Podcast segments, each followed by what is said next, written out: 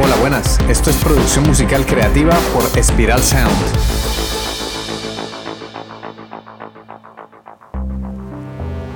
La música siempre ha creado una conexión muy poderosa en las personas con otras realidades, culturas y emociones. Con este podcast entenderás este arte a través de la producción musical, la ingeniería de sonido y la mezcla de audio. También te ayudaremos a desbloquear tu creatividad y a diseñar una estrategia para generar ingresos con la música y que puedas tomar decisiones más acertadas y profesionales durante la creación musical. Hola, soy Ciro Galvis y hoy vamos a hablar sobre cómo crear un hit musical. Antes de comenzar te quiero poner los pies en la tierra un poquito. Los hits no son inalcanzables, pero a veces los veo al equivalente de jugar a la lotería. Si juegas a la lotería, puede que algún día te toque el premio gordo, pero estás dejando tu vida y tus sueños en manos de la suerte. Algo parecido sucede con el sueño de conseguir ese hit. No te estoy diciendo que no sueñes con, con poder algún día conseguir que tu música impacte a millones de personas.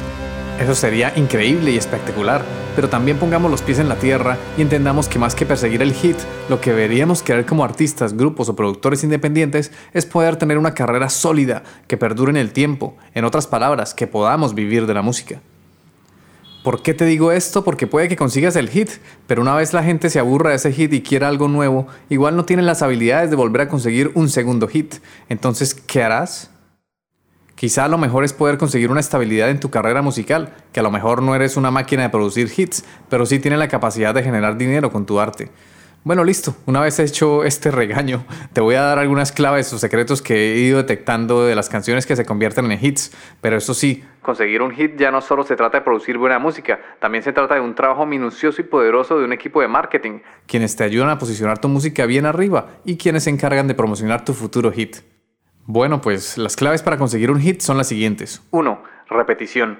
Generalmente las canciones que pegan tienen estribillos súper pegadizos y fáciles de aprender. Se quedan en la memoria del oyente con escucharlo una sola vez. Adicionalmente, las canciones que se convierten en hit tienen una estructura bien definida, sin tantos cambios. A lo mejor un solo puente que ayude a refrescar la mente del oyente para que finalmente llegue el último estribillo pegadizo. 2. Duración.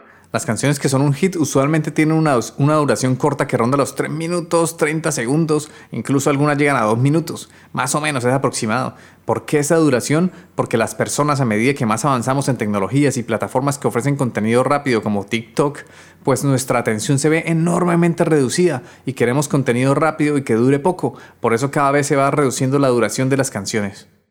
3. Tempo y compás. Los hits suelen comprender muy bien la función del tempo, es el alma de la canción, el ADN de tu hit. Cuando el tempo es lento, da a entender que la canción es más ligera y puede ser más romántica o relajada, mientras que un tempo un poco más rápido da referencia a una canción más fiestera y alegre. Por ejemplo, a utilizar un tempo de 120 BPM y un compás de 4 cuartos, damos a facilidad al oyente. Le, queda mucho más fácil al, oyente que dijera nuestra canción, ya que la mayoría de música está en compás de 4x4 y con un tempo de 120. Bueno, eso sí varía mucho el tempo, pero el compás 4 cuartos es fijo, fijo que la mayoría de canciones, el 80% de canciones del mercado están en ese compás. Entonces, con el tempo de, un tempo de 120 damos a entender que nuestro hit es fiestero y alegre. 5. La cultura. El factor cultural es súper importante porque dime, ¿estás buscando un hit mundial o quizás estás buscando un hit en el mundo hispanohablante? Porque son cosas que no están estrictamente ligadas. A pesar de que hoy en día ya observamos cómo la cultura de habla hispana está penetrando enormemente el mercado anglosajón, entonces hay que estar pendiente de las tendencias y de cómo se comportan los mercados musicales culturalmente y socialmente, porque si quieres un hit en España, a lo mejor tendrías que optar por un género musical diferente a si quieres un hit en Colombia o en Argentina. De todas formas, por otro lado, la cultura cada vez está globalizando más y los géneros musicales se acercan mucho al estándar de la música urbana. Si te ha gustado este episodio y quieres conseguir un sonido profesional para que puedas impactar a millones de personas, ve a spiralsound.com. No olvides suscribirte a nuestra newsletter sobre producción musical, desbloqueo creativo y empresa musical, además de valorar con 5 estrellas este podcast. Si quieres aportar de una forma y te gusta el contenido del podcast, pues valóralo, 5 estrellitas o las que tú consideres. Durante nuestros podcasts te iré mostrando lo que hago como productor e ingeniero, observaremos la música y el sonido desde diferentes perspectivas y comprenderemos todo el proceso de la producción musical, desde cómo surgen las ideas hasta lograr monetizarlas. Como lo hemos venido trabajando, recordemos los 7 pasos ordenados para que consigas mejorar tus resultados como artista independiente, grupo, productor o sello independiente. 1. Composición y preproducción. 2. Grabación. 3. Edición. 4 mezcla, 5 mastering, 6 lanzamiento y distribución y 7 monetización. Explicaré todo detalladamente a través de cada episodio. Si no quieres perderte esta información filtrada y no como suele pasar en internet que encontramos de todo, pero es una locura poder iniciar con la música entre tantas técnicas, trucos y secretos que hacen magia entre comillas para sonar bien, cuando esto no va de magia ni de secretos, sino de tener el conocimiento ordenado y estructurado. Se trata de aprendizaje y formación, de seguir un paso a paso e interiorizarlo con la práctica, así podrás conseguir un sonido profesional. Y no solo basta con sonar bien, también tenemos que desbloquear nuestra creatividad y diseñar una estrategia que nos permita generar ingresos con la música. Entonces, si no te quieres perder esta información, suscríbete al podcast y también a la newsletter en espiralsound.com, donde además de darte todo este contenido gratis, también te daré recomendaciones sobre grupos, artistas, plugins, técnicas de mezcla, técnicas de producción y formación para profesionalizar tu proyecto musical.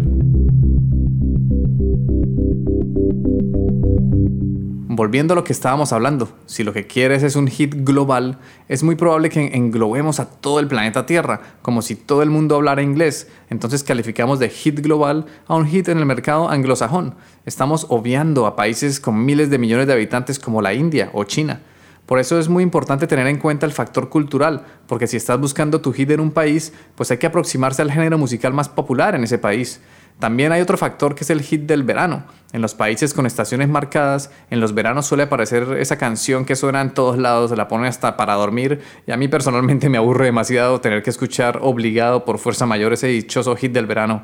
Es aburridor. Entonces los hits pasan de moda rápido. Hay que tener en cuenta eso porque los hits cada vez son más pasajeros. Dime por ejemplo si has vuelto a poner la canción de Gangnam Style o la de Despacito. Esas canciones resultan ser pasajeras y se vuelven tan aburridas porque suenan en todos lados y se vuelve algo desesperante. A medida que avanzan más los años, los nuevos hits se vuelven más pasajeros. Quizás si escarbamos en el pasado y volvemos a los años 60, donde The Beatles eran el grupo estrella y eran los creadores de hits, ahí sí esas canciones duraban mucho más en el tiempo, incluso hoy en día seguimos escuchándolas. Está claro que los oyentes de esa época iban a ser mucho menos que los oyentes de un hit mundial actual, eso había que estudiarlo con más detalle. Pero exactamente no sé cómo explicarlo. Es como si la música antes la hubieran sazonado de mejor manera. No era parte de una industria agobiante donde solo se piensa producir música por dinero, sino que antes me da la impresión que se hacía música con la intención de compartirla con el mundo, de fabricar piezas muy hermosas y de alta calidad. Ojo, no estoy diciendo que ahora ya no hay grupos o artistas, que valen la pena ser escuchados. Claro que los hay. Pero también hay artistas que han perdido el rumbo. A mi parecer, han perdido el rumbo y solo se encargan de producir música industrializada y sin nutrientes. Pasa un poco similar con la comida procesada, ese tipo de comida que sale de las fábricas con un alto nivel de azúcares, sales, grasas perjudiciales para la salud y nos comemos esa comida como zombies sin pensar, solo porque el empaque es bonito o porque salió en el anuncio en lugar de ir a buscar la comida real, esa que nos aporta nutrientes, nos da vida y salud. A veces caemos en la trampa de la comida industrial y procesada. Siento que pasa algo similar con la música. Nos comemos los primeros que nos ponen porque es lo que el marketing nos quiere vender y a veces no elegimos qué música queremos oír, pensando en nuestro criterio y en nuestros gustos personales. Ese es uno de los motivos que me inspiran a crear este podcast, que nos vayamos aglomerando aquellos que defendemos la música poco industrializada, aquellos que defendemos la música y apoyamos los proyectos de artistas que a veces pueden ser algo desconocidos del mainstream. También nos gustarán canciones que son hits, por supuesto, no somos extremistas y ahora odiamos al reggaetón y la música urbana que predomina en el mercado. No, no, no va por ahí. Podemos escuchar de todo un poco, podemos escuchar música prefabricada, de las cuales algunas canciones son buenas y están bien producidas, pero por otro lado también escuchamos buena música, exploramos artistas desconocidos, experimentamos texturas y sonidos de otros países y viajamos con la música porque esa es otra forma de viajar. No solo viajamos al desplazarnos físicamente de un lugar a otro, los seres humanos también tenemos la capacidad de viajar con un buen libro, con una película, con canciones y con sabores en la comida y por supuesto con música.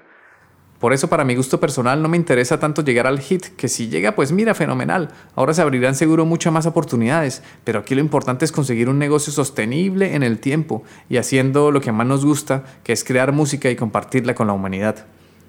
Bueno, esto ha sido todo por hoy. Espero que todas mis filosofadas te hayan podido aportar al menos algo. La música son gustos y para gustos colores, o como se dice en Colombia, entre gustos no hay disgustos. Un abrazo y nos vemos en el siguiente episodio. Chao. Podcast ha sido realizado en el estudio Spiral Sound. Puedes escuchar todos los episodios en Spotify, iBox, Apple Podcasts o en tu aplicación de podcast favorita. Encuentra contenido adicional en spiralsound.com. Te habla Ciro Galvis. Gracias por escucharnos, por dejar tus valoraciones de 5 estrellas y por compartir este contenido, porque así ayudas a fortalecer la cultura.